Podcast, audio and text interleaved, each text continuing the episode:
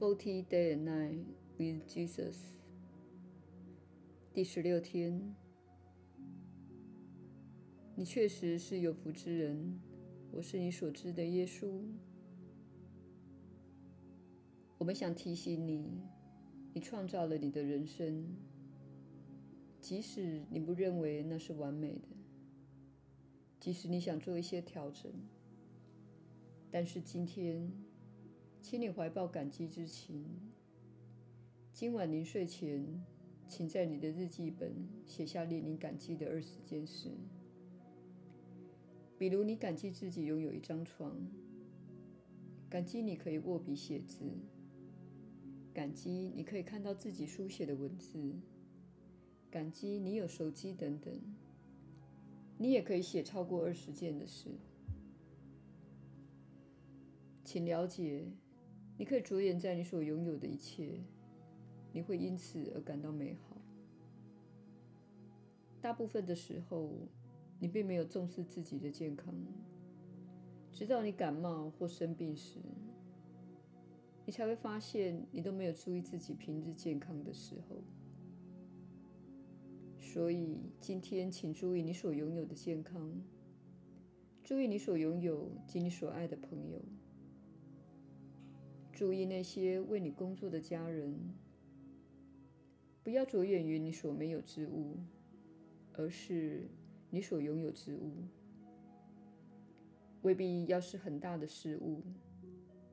今天，请对这些你所拥有之物怀抱感恩之情吧。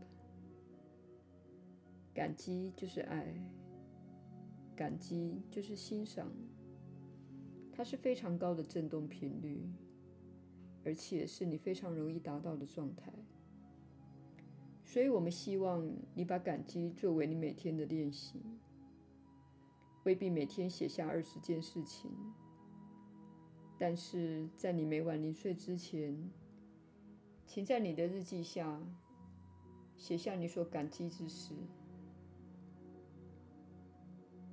我们再提醒你一下：当你临睡前在房间里书写日记时，请不要把手机放在身边，请放在房间外面。此时。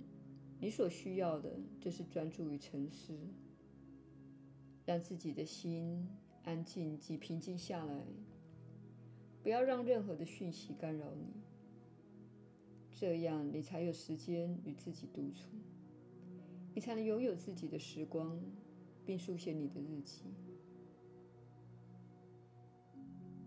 请写下你的感激或任何感觉，可能你今天遇到挑战。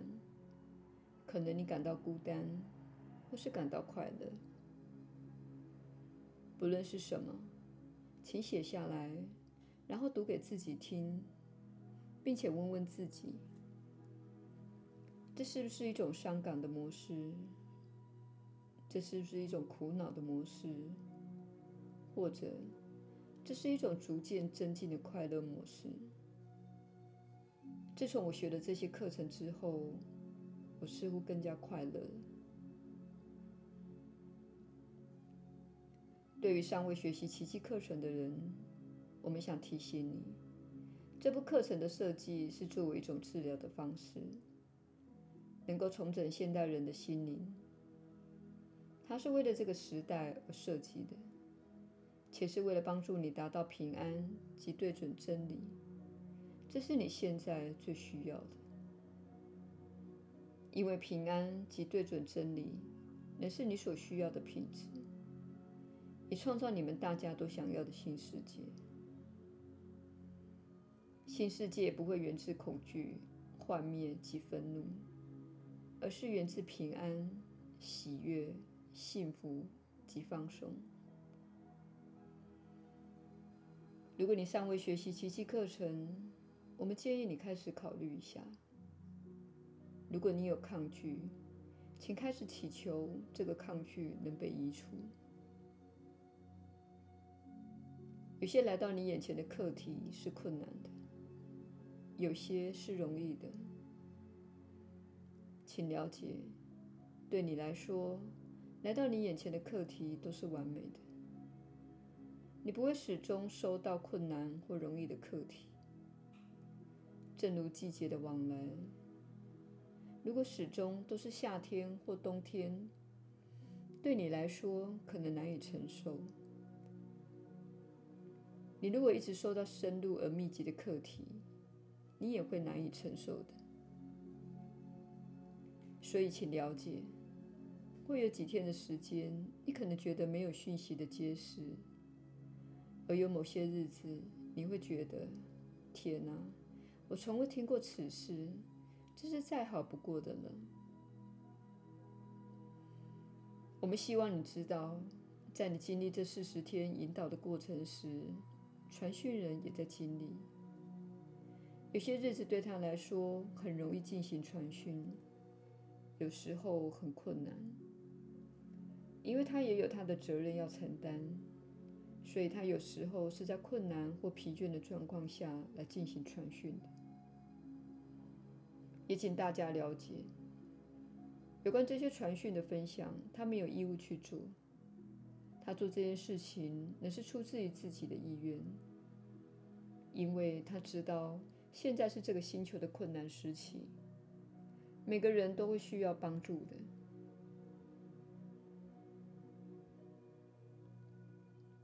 下次当你看到错误出现时，请观察一下你内心的不悦。并处理它，这正是宽恕的本质。不妨问问自己：我是完美的吗？我都不会出错吗？我从未迟到或拖欠吗？当然，大家都会有这种情况。传讯人也是人，而且是他自己自愿做这件事的。所以今天的课题是，请观察你情绪的不稳定。你因为他人没有符合你的期待就愤怒。请观察当你没有得到自己想要之物时的反应。这就是你学习这些课程的本质。我们希望你了解，你人生中的一切都是要向你启示某些事情。如果你没有得到自己想要之物，而仍然能够保持平静的心，那么你就会发现，你的人生较少痛苦。随着地球上的改变持续的发生，在你们的社会经历着不同的结构之际，有很多地方会是充满挑战的。你若能在暴风雨中保持平静的心，对你会有更好的好处。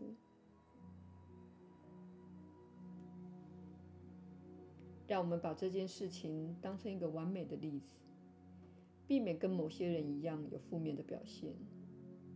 不妨看看另一些保持平静的人，他们是如何做到的。要知道，当某人预定到你家却没有出现时，不表示他就是不尊重你。或是不在乎你，他可能车子抛锚，但是无法通知你。我是你所知的耶稣，我们明天再会。